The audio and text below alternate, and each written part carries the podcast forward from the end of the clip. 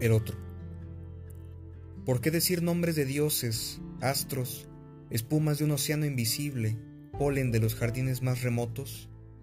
Si nos duele la vida, si cada día llega desgarrando la entraña, si cada noche cae convulsa, asesinada, si nos duele el dolor en alguien, en un hombre al que no conocemos, pero está presente a todas horas y es la víctima y el enemigo y el amor y todo lo que nos falta para ser enteros, nunca digas que es tuya la tiniebla, no te bebas de un sorbo de alegría.